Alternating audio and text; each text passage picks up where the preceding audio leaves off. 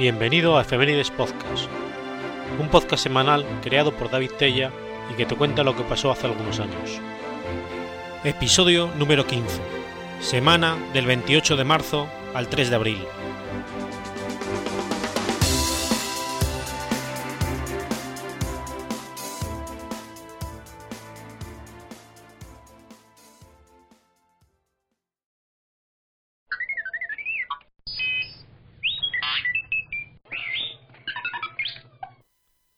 Three Mile Island, Pensilvania, miércoles 28 de marzo de 1979. Se produce un grave accidente nuclear. Three Mile Island es una isla en el río Susquehanna cerca de Harrisburg, estado de Pensilvania, en el noreste de los Estados Unidos. En el momento del accidente, unas 25.000 personas residían en zonas a menos de 8 kilómetros de la central. Además, el accidente redujo notablemente la confianza de la población en las centrales nucleares, y fue para muchos un presagio de los peores temores asociados a esta tecnología. Hasta el accidente de Chernóbil, ocurrido siete años después, Three Mile Island fue considerado el más grave de los accidentes nucleares civiles, de categoría 5 en la escala internacional de accidentes nucleares. El accidente nuclear de la central de Fukushima 1, en 2011, también alcanzó la categoría 5, pero el 12 de abril de 2011 el desastre ya obtuvo la categoría 7, igualando así al desastre de Chernóbil. La central nuclear de Three Mile Island se compone de un reactor nuclear de agua a presión y dos generadores de vapor construidos por Babcock and Wilcox, con potencias instaladas de 786 megavatios y 900 megavatios. El accidente comenzó cerca de las 4 de la mañana del 28 de marzo de 1979, cuando se produjo un fallo en el circuito secundario de la planta. Las bombas primarias de alimentación del circuito secundario dejan de funcionar a causa de una avería mecánica o eléctrica. Esto impidió la retirada del calor del sistema primario en los generadores de vapor. Se apagaron automáticamente, primero la turbina y después el reactor. La presión y la temperatura en el circuito primario empieza a aumentar inmediatamente, debido a que el, circuito secundario no puede sacar el calor residual del circuito primario. Para evitar que esta presión llegase a ser excesiva, la válvula de descarga de presión se abrió. La válvula debería de cerrarse al disminuir la presión, aunque por un fallo no lo hizo. Las señales que llegaban al operador no indicaron que la válvula seguía abierta, aunque debería haberlo mostrado. En consecuencia, la válvula con el fallo causó que la presión continuara disminuyendo en el sistema. Mientras tanto, otro problema apareció en otra parte de la planta. El sistema de agua de emergencia había sido probado 42 horas antes del accidente. Como parte de la prueba, la válvula se cierra y se abren de nuevo al final de la misma. Pero esta vez, por un error administrativo o humano, la válvula no se dejó abierta, lo que evitó que el sistema de emergencia funcionara. Ocho minutos después del comienzo del accidente, se descubre que la válvula estaba cerrada. Una vez que se abrió, el sistema de agua de emergencia comenzó a trabajar correctamente, permitiendo que el agua fría fluyera por los generadores de vapor. A medida que la presión en el sistema primario continuaba disminuyendo, comenzaron a formarse huecos en varios lugares del sistema, con excepción del presurizador. Debido a estos huecos, el agua del sistema fue redistribuida y el presurizador se llenó por completo de agua. El instrumento que indicaba al operador la cantidad de líquido refrigerante capaz de eliminar el calor indicó incorrectamente que el sistema estaba lleno de agua. Así, el operador dejó de introducir agua, sin saber que debido a que la válvula estaba cerrada, el indicador puede, en este caso lo hizo, proporcionar una información falsa. Después de casi 80 minutos desde el momento de la subida lenta de temperatura, las bombas del lazo primario comenzaron a vibrar por cavitación, debido a que, en lugar de agua, lo que pasaba por ellas era vapor. Las bombas se cerraron y se creyó que la convección natural continuaría el movimiento del agua. El vapor en el sistema bloqueó la circulación en el lazo primario, y como el agua dejó de circular, se convirtió en grandes cantidades de vapor.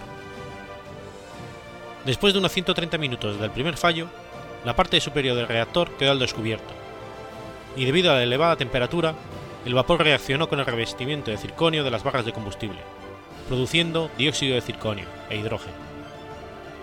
El daño en el revestimiento produjo la liberación de pastillas de combustible en el líquido refrigerante y la formación de más hidrógeno, lo que provocó una pequeña explosión en el edificio de contención al ser liberado. A las 6 de la mañana se produjo el cambio de turno en el personal de la sala de control. Al detectar el nuevo equipo las altas temperaturas que se estaban midiendo en la tubería y depósitos posteriores a la válvula de alivio, se procedió a cerrar la válvula auxiliar, cuando ya se habían perdido por esta vía unos 120.000 litros de refrigerante del circuito primario. 165 minutos después del comienzo del problema, se activaron las alarmas de radiación, cuando el agua contaminada alcanzó los detectores. En ese momento, los niveles de radiación en el líquido refrigerante del primario eran unas 300 veces mayor que los niveles esperados, y la central habría sufrido ya una fuerte contaminación. En la sala de control no se sabía aún que el nivel del circuito primario era bajo, y que aproximadamente la mitad del núcleo estaba sin refrigeración. Un grupo de trabajadores tomó lecturas manuales de los termopares y obtuvo una muestra de agua del circuito primario. A las 7 horas comenzó a inyectarse agua nueva al circuito primario y se abrió la válvula de reserva para reducir la presión. Tras 9 horas estalló el hidrógeno del interior del reactor, pero la explosión pasó inadvertida. A las 16 horas las bombas del circuito primario se pusieron en marcha y la temperatura del núcleo comenzó a bajar. Una gran parte del núcleo ya se había derretido o vaporizado, y el sistema seguía siendo peligrosamente radioactivo. Durante el siguiente semana, el vapor y el hidrógeno fueron evacuados del reactor pasando por el recombinador, resultando aún más polémico al verterlos directamente a la atmósfera. Se estima que unos 2,5 millones de curios de gas radioactivo fueron emitidos debido al accidente. Limpiar el reactor después del accidente necesitó de un proyecto difícil que duró 14 años. Comenzó en agosto de 1979 y no terminó oficialmente hasta diciembre del 93, con un coste total cerca de 975 millones de dólares. Entre 1985 y 1990 se eliminaron del sitio casi 100 toneladas de combustible reactivo. El accidente de la planta ocurrió pocos días después del lanzamiento de la película El síndrome de China, protagonizada por Jane Fonda como reportera de televisión, en una estación de California, y Jack Lemmon como el jefe de turno en una central nuclear. Jane está haciendo un reportaje sobre la energía nuclear, y mientras está en la planta, casi tiene lugar un accidente, que posteriormente el jefe de turno se empeña en investigar. En la película, los protagonistas procuran difundir a la opinión pública lo inseguro de la planta. Durante la escena, habla con un experto de seguridad nuclear, que dice irónicamente que una fusión podría forzar la evacuación de la población en, un área del tamaño de Pensilvania. En otra ironía, el incidente ficticio de la película también ocurrió cuando los operadores de la planta interpretaron mal la cantidad de agua dentro de la base.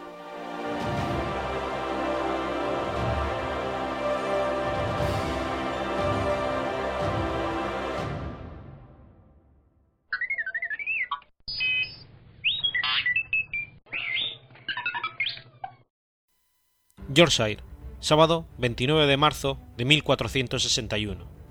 Se produce la batalla de Taunton.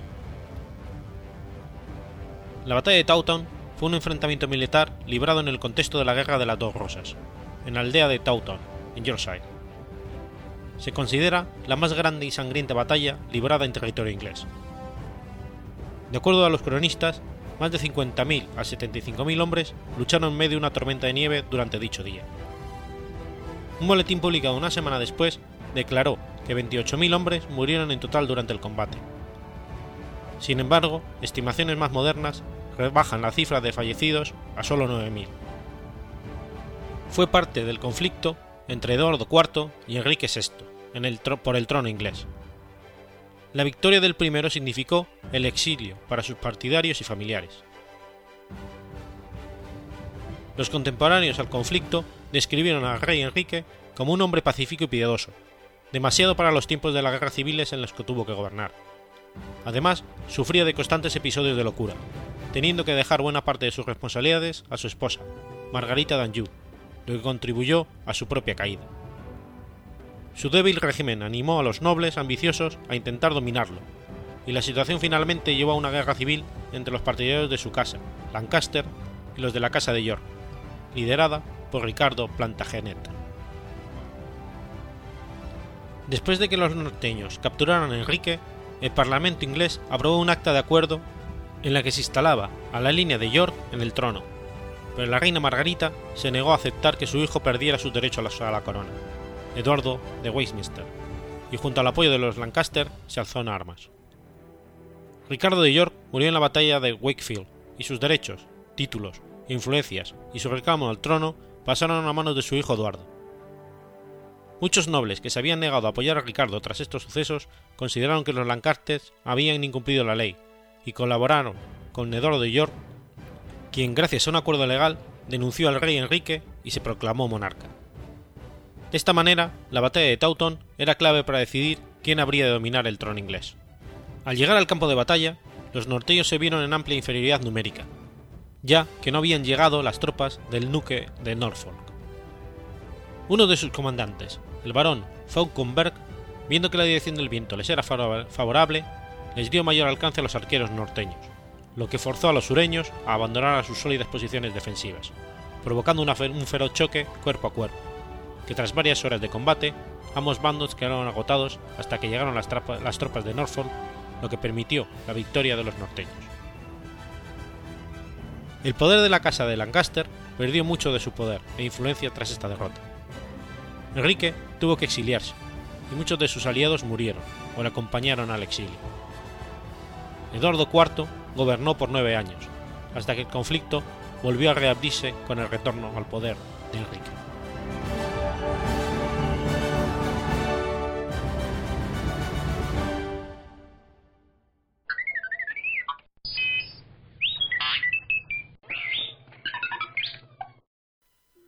Córdoba, domingo 30 de marzo de 1135. Nace Maimónides. Maimónides fue un médico, rabino y teólogo judío de Al-Ándalus. Tuvo importancia como filósofo en el pensamiento medieval. Nació en Córdoba, en el seno de una distinguida familia, por vía paterna, de jueces rabínicos, estudiosos y dirigentes comunitarios, documentada desde el siglo X y que pretendía descender del rabí Yehuda ha-Nasi, la segunda mitad del siglo II, redactor de la Mishnah. Su familia materna, por el contrario, era de humilde condición. Su madre, que murió al darle a luz, era la hija de un carnicero, y su padre se volvió a casar. Era el padre un erudito formado en Lucena por el rabí Yosef Ha-Levi Migas. Inició ya de pequeño sus estudios bíblicos y talmúdicos en la ciudad de Córdoba, pero en 1148 una ola de fanatismo almohade hizo que su familia tuviera que apartar su conversión al Islam y cambiar a menudo de residencia por el Al-Ándalus. Vivió en la ciudad de Almería, donde dio cobijo en su casa a su maestro Averroes, hasta trasladarse en 1160 con sus hijos a Fez. Allí residió durante solo cinco años, debido a la intolerancia almohade que les obligó a exiliarse, primero durante unos meses en Palestina y finalmente en Egipto. Maimónides residió, allí el resto de su vida, junto a su familia, en la ciudad egipcia de Alejandría y después en la capital, Fustat, donde se ganó la vida ejerciendo la medicina en la corte del visir Saladín y luego en la del visir Al-Falal, hijo mayor de Saladín. Con este oficio obtuvo una gran fama y admiración popular, en 1177 fue nombrado dirigente de la comunidad judía de Egipto. Su fama en la cultura europea se debe a su obra filosófica. Aunque esta fuera muy discutida por el judaísmo, entre otras razones por su fuerte oposición al misticismo de, los cabalistas y su influencia aristotélica, se le considera la mayor figura posbíblica. En ciertos ámbitos más conservadores se le llegó a considerar hereje de su religión, en especial por ser el responsable de convencer a los caraístas de apartarse de sus prácticas originales y acercándolos al judaísmo rabínico. Fue muy conocido por sus contemporáneos como médico, dejando una importante huella en la tradición popular que muestra a Maimónides, sobre todo, como un médico a quien se le atribuyen milagros, milagros que le elevan al nivel de santo, un sabio juez y un rabino. En su juventud escribió poesías religiosas y una epístola en árabe. Sobre sus conocimientos en medicina escribió un buen número de tratados, como el que dedicó al sultán Saladino, el Tratado sobre los venenos y sus antídotos, el año 1199, al hijo del sultán, Al-Fal Guía de la Buena Salud y la explicación de las alteraciones. Es autor de obras filosóficas de gran peso en el pensamiento medieval, escritas durante los últimos años de su vida como el Tratado sobre la Resurrección de los Muertos. La Guía de Perplejos, incorrectamente apodada Guía de los Descarriados, es la clave de su pensamiento filosófico y ejerció una fuerte influencia en círculos tanto judíos como cristianos, y sobre todo escolásticos. En ella establece una conciliación entre la fe y la razón dirigida a quienes vacilan entre las enseñanzas de la religión judía y las doctrinas de la filosofía aristotélica, que entonces imperaban, demostrando que no hay contradicciones en los puntos en que fe y razón parecen oponerse. Es decir, una conciliación entre el sentido literal de las escrituras y las verdaderas racionales, acudiendo a la interpretación alegórica en caso de conflictos. Fue así que surgieron polémicas por parte de antimaimonistas que lo tacharon de racionalista. A pesar de ello, fue una obra muy comentada y de gran influencia en el mundo musulmán y la escolástica cristiana, por ejemplo, en Santo Tomás de Aquino.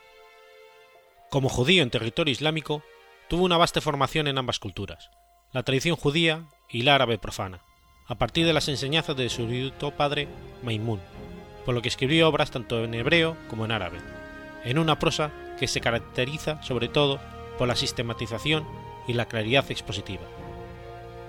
De Maimónides surge el movimiento intelectual judaico de los siglos XIII y XIV, que se extendieron por España y el sur de Francia.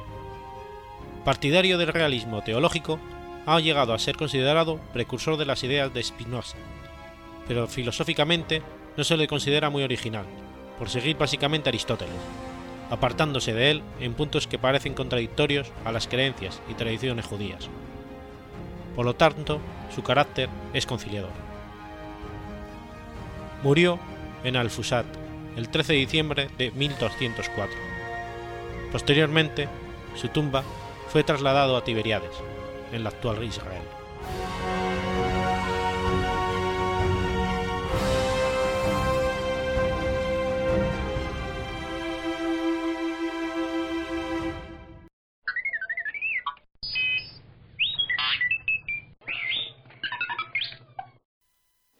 Barcelona, jueves 31 de marzo de 1994.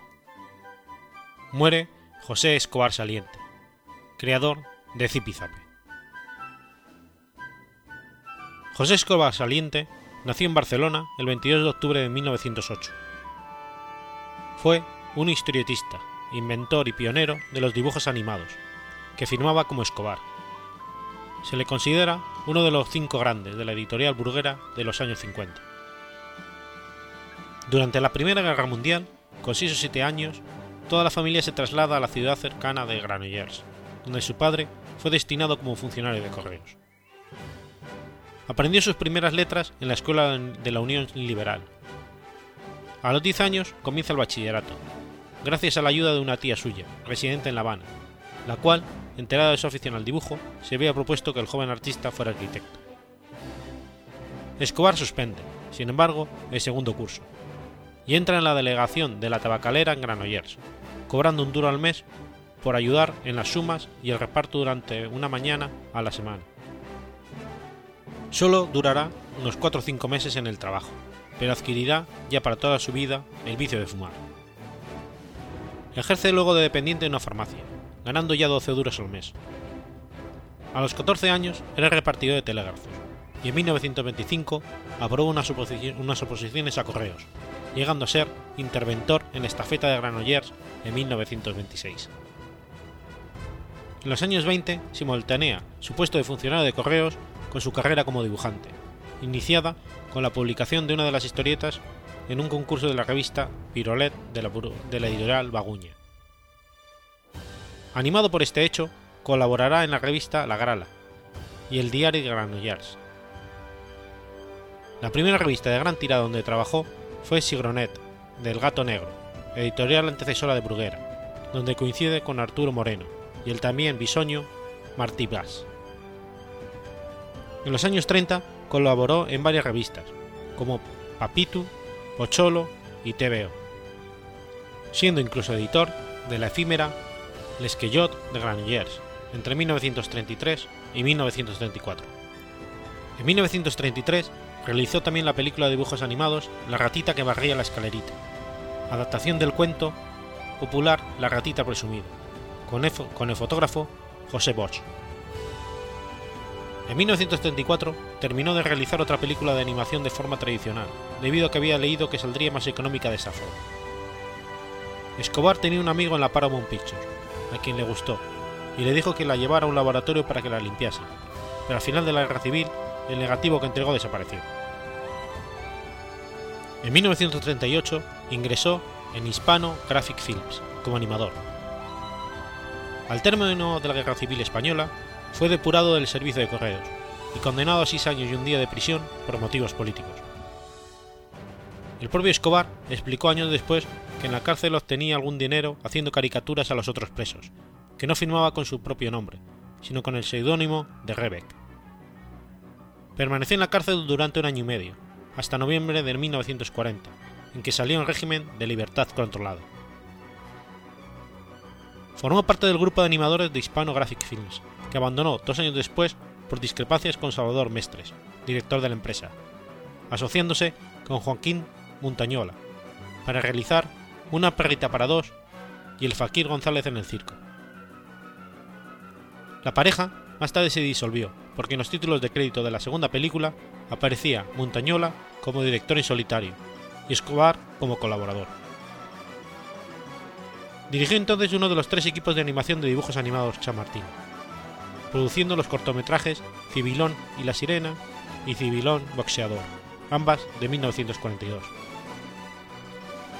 La competencia del nodo arruinó, sin embargo, la producción de cortometrajes. Escobar se mantuvo alejado de las historietas hasta 1944, cuando comenzó a colaborar en revistas como Leyendas Infantiles y Aventurero, ambas publicadas por Hispanoamericana de Ediciones. También ilustró cuentos infantiles para la editorial Burguera. En 1947 reapareció la revista Pulgarcito, y Escobar formó parte del grupo de sus primeros colaboradores.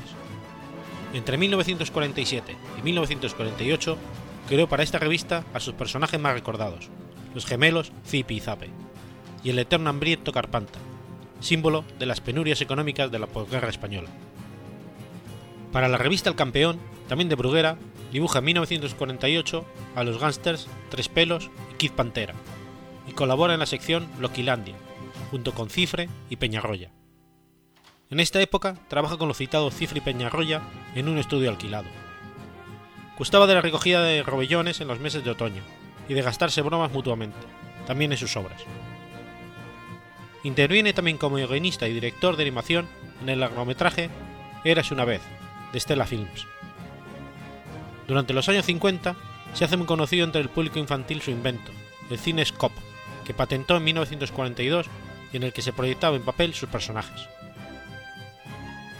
Durante los años 50 crea otras series de historietas como, la, como Doña Tula, Suegra, que fue prohibida por la censura a causa de mostrar las relaciones matrimoniales como problemáticas, y Petra, criada para todo. De todos modos, la actividad de Escobar no se centra exclusivamente en las revistas de Bruguera, ya que colabora con semanarios deportivos como Lean y Dicen, y en los, y en los madrileños Gutiérrez, Don José, Cucú y Teleradio. En 1953 creó también unos cursos por correspondencia para aprender a dibujar, siendo maestro de futuros historietistas como Rovira. En lo que se refiere al teatro, creó obras como Ensayo General, que lleva más de mil representaciones y aún sigue reponiéndose. En 1957, junto con estos y otros dibujantes de Bruguera, Conti y Gini participa en la creación de una editorial independiente, que publicará la revista Tío Vivo. Tras el fracaso y absorción de Tío Vivo por Bruguera, Escobar vuelve a trabajar para la editorial barcelonesa, donde continúa creando nuevos personajes, entre los que destacan Filomeno y su taxi Genovevo, Don Óptimo y Don Pésimo, y Plin el Magno. Sin embargo, dedica la mayor parte de su tiempo a desarrollar las aventuras de sus personajes de mayor éxito, Zipi Zape y Carpento. Los gemelos llegan incluso a tener revista propia a partir de 1971. En los años 80, el declive económico de Bruguera le lleva, igual que otros compañeros suyos como Ibáñez o Raz, a probar fortuna en una nueva revista, Guay, publicada por la editorial Grijalbo, para que dibuja a los hermanos Terre y Moto, dos gemelos traviesos obviamente basados en Zipizape. Al adquirir ediciones B, el fondo editorial de Bruguera, Escobar regresa a sus personajes clásicos. Continuó trabajando en la historieta, a pesar de su avanzada edad, hasta su muerte, en 1994.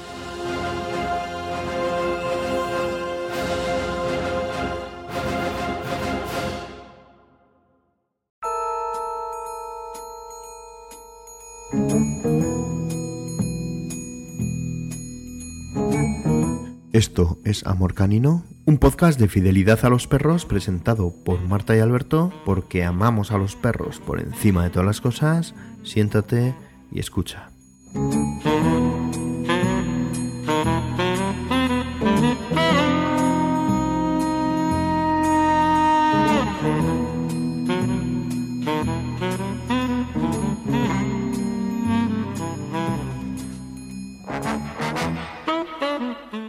En iTunes y en Spreaker.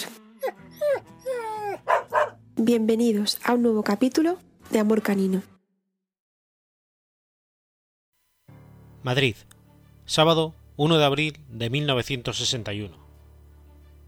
Nace Juan Echanove. Juan Echanove Banda estudió Derecho dos años, tras los cuales ingresó en la Escuela de Arte Dramático de Madrid. En 1986 participó en la película El tiempo de silencio, donde se dio a conocer. A raíz de ello, obtuvo el papel de Cosme en la serie Turno de Oficio, en la cual alcanzó cierta notoriedad. Gracias al éxito, le llamaron para un importante número de películas, entre ellas Divinas Palabras, por la cual obtuvo el premio Goya a la mejor interpretación masculina de reparto. A este título le siguieron Bajarse al Moro, A Solas Contigo, o La Noche Más Larga. En televisión, protagonizó en 1991 Chicas de hoy en día, con lo que consiguió un fotogramas de plata.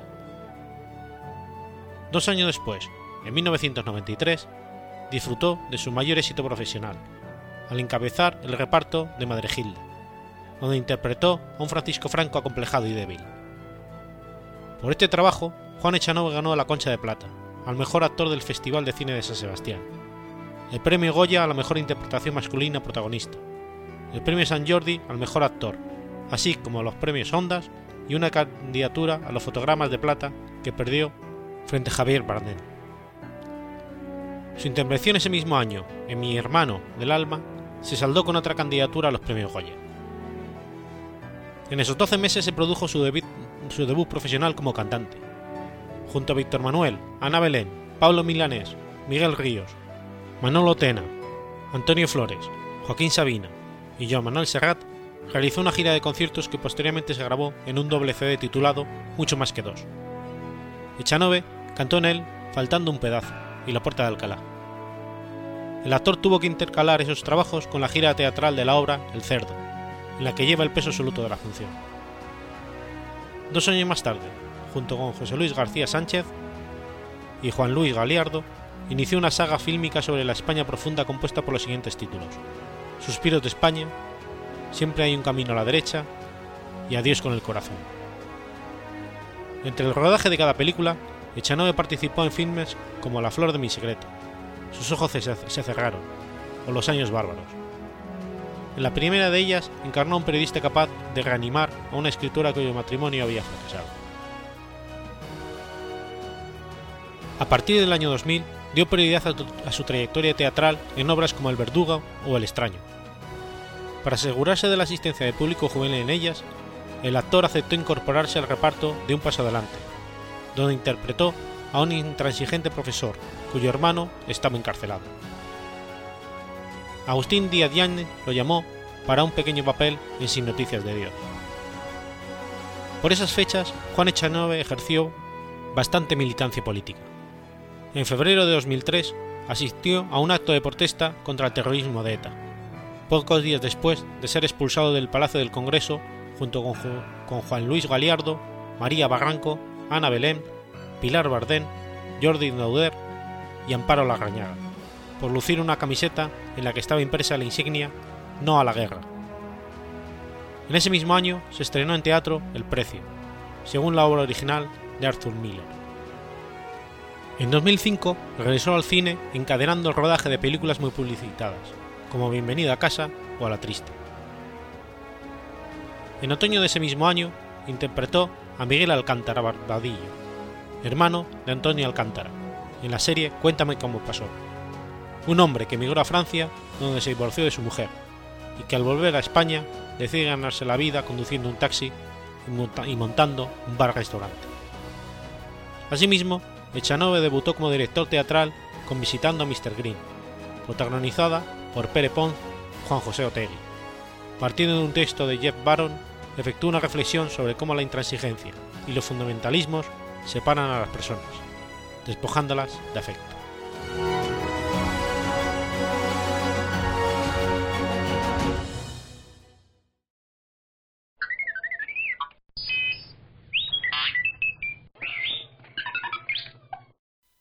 San Sebastián, sábado 2 de abril de 1966.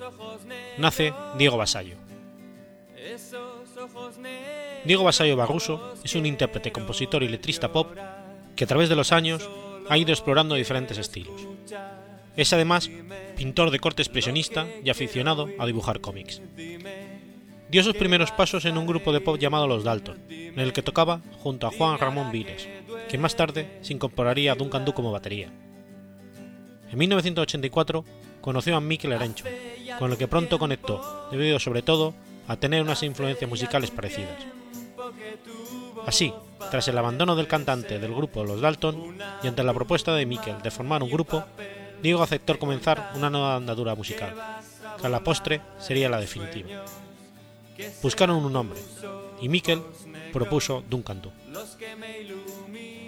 Una vez formada la banda, comenzaron a grabar algunas maquetas con canciones de un estilo cercano a rockabilly, y ofrecen sus primeras actuaciones en directo por los bares de San Sebastián, la primera de las cuales la dan en el bar Chiclista.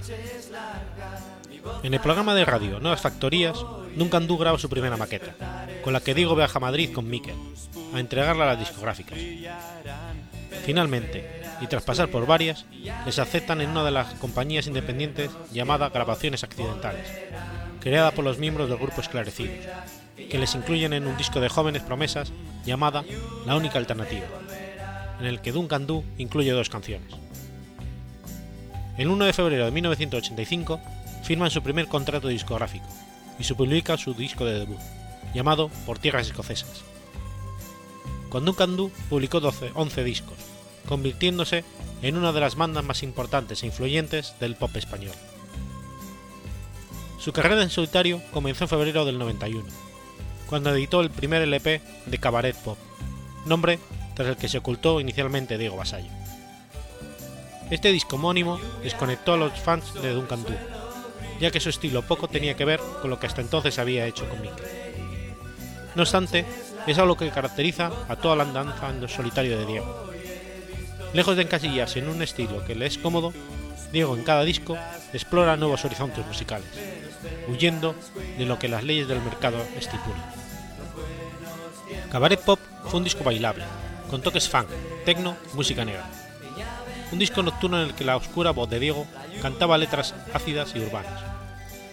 No obstante, al poco tiempo de editarse ese disco, regresó a la actualidad musical con Duncan Du y su álbum Supernova, lo que le obligó a interrumpir la promoción de aquel primer álbum. En 1992 presenta el disco Realidad Virtual de Rock and Roll. Sale en un momento en que Mikel y Diego han decidido aparcar Nucandú durante un año, a fin de poder centrarse en sus carreras en solitario. El sonido de este disco supone un giro radical con respecto al anterior, un sonido, muy influenciado por los 70, el soul o el rock más guitarrero. Todo ello según la personal perspectiva de Diego. En 1995, Diego da un paso adelante y decide pasar a primer plano. Ya no forma cabaret pop, ahora es Diego Basallo y el cabaret pop. Este cambio queda reflejado en la edición de un disco homónimo. Diego ha estado componiendo nuevos temas en la recta final de la gira de Duncan Du y acabando la labor de composición y arreglos a principios de marzo de 1995. En 1997, Diego da otro giro radical. edita su cuarto trabajo, llamado Criaturas, pero esta vez lo presenta como solista. Atrás ha quedado para siempre el cabaret pop. El disco tiene un diseño de carpeta muy especial, ya que todos los dibujos impresos en ella son obras del propio Diego Basallo. En 2000, Diego regresa con una de sus obras más valoradas por el público, crítica e incluso otros artistas, Canciones de amor desafinado. Es su quinto trabajo. Grabado en Madrid, cuenta con 11 temas muy personales, íntimos y sosegados. Tras su crepúsculo con Duncan Du, Diego edita Cuaderno de pétalos de elefante en 2003, trabajo presentado bajo el nombre Diego Basallo y Suso Sainz, y realizado para el sello El Europeo. En formato libro disco, sus páginas recogen los bellos dibujos y poemas que Diego ha ido realizando durante estos últimos años, y el disco aúna las cualidades de ambos músicos en 15 temas de composición propia, donde los poemas son arropados por la música de Diego Basallo y Suso Sainz. Los discos de Diego cada vez son más nocturnos y oscuros.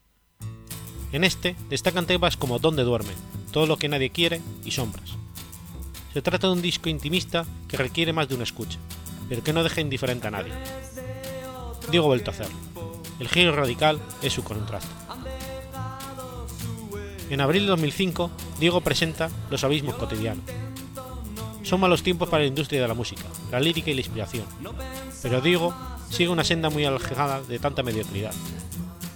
Parece no importarle que sus discos no sean comerciales, o que tenga poca repercusión. Diego expresa lo que quiere, y sabe que tiene a su lado a una minoría fiel.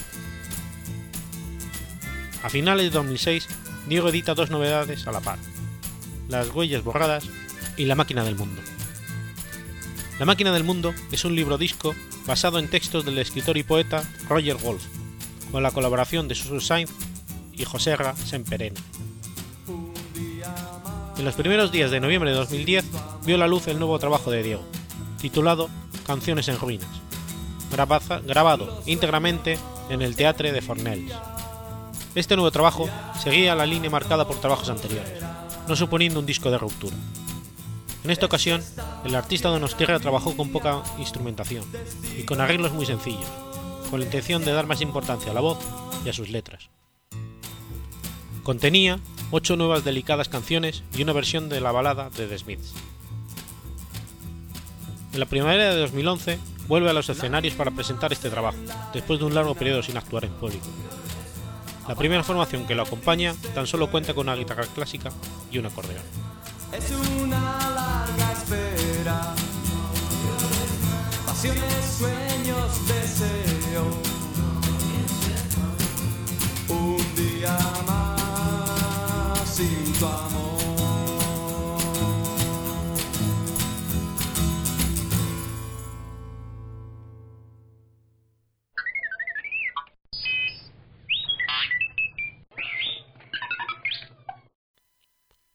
San Joseph, Missouri, martes 3 de abril de 1860. Se inaugura el Pony Express. El Pony Express fue un servicio de correo rápido que cruzaba los Estados Unidos. Empezaba en San Joseph y llegaba hasta Sacramento. Estuvo operativo desde abril de 1860 a noviembre de 1861. Los mensajes se llevaban a caballo a lo largo de praderas, planicies, desiertos y montañas. Redujo el tiempo que tardaba el correo en llegar desde el Océano Atlántico al Océano Pacífico en solo 10 días. Al viajar por una ruta ligeramente más corta y emplear jinetes en lugar de diligencias, los fundadores del Pony Express esperaban lograr un servicio más rápido y seguro y conseguir un contrato exclusivo por el gobierno.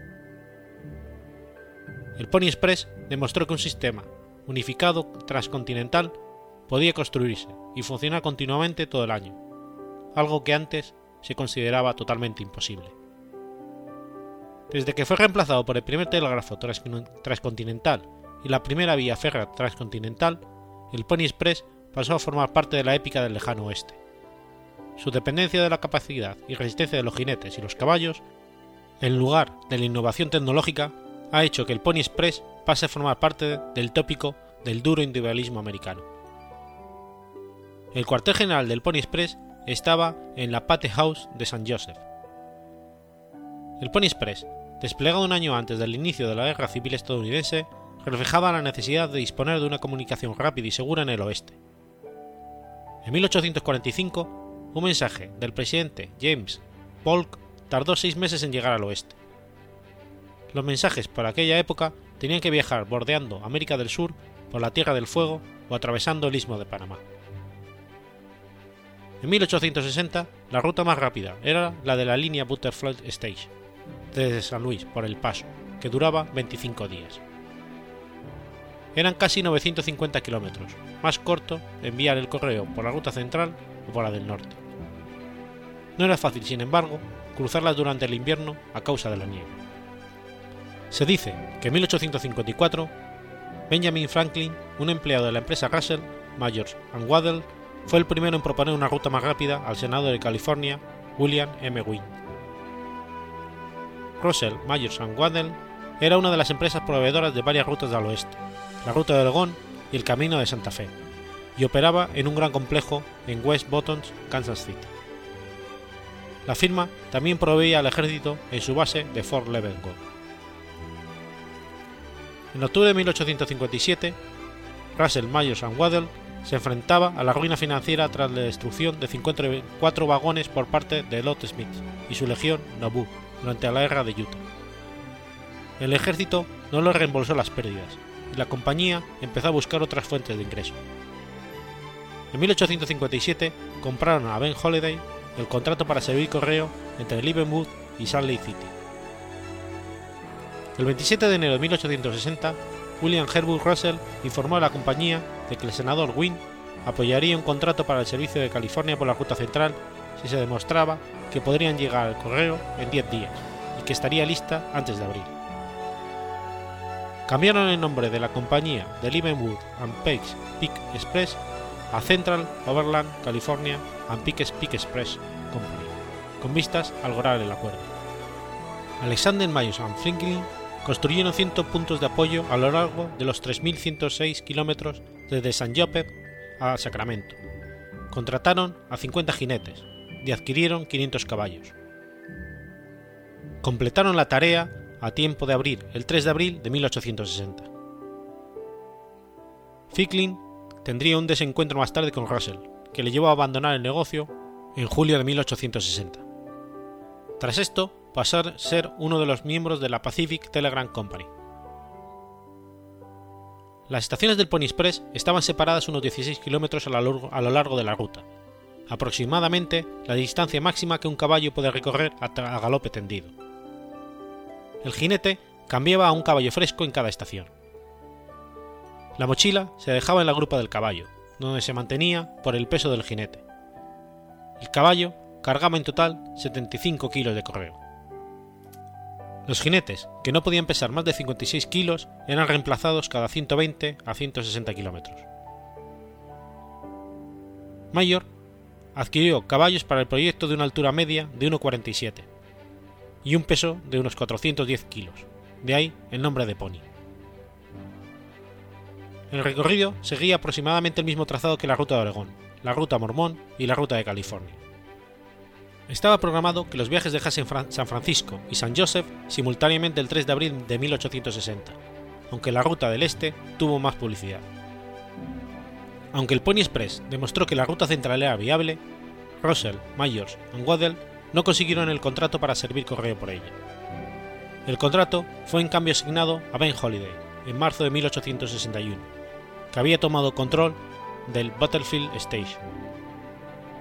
Holiday tomó posesión de las estaciones de Russell, Myers y Waddell para abastecer sus carros.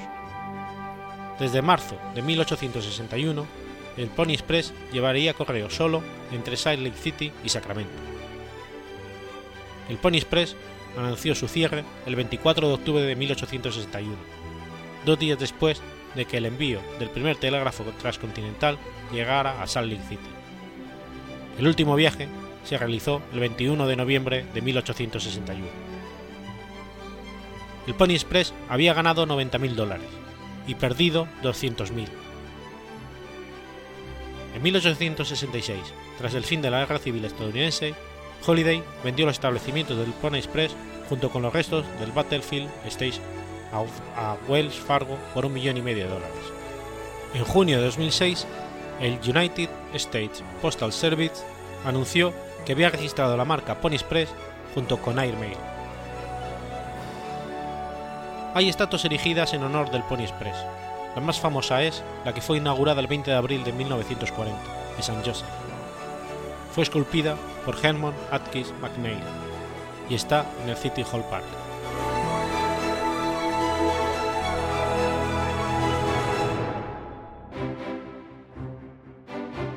Has escuchado Efemérides Podcast.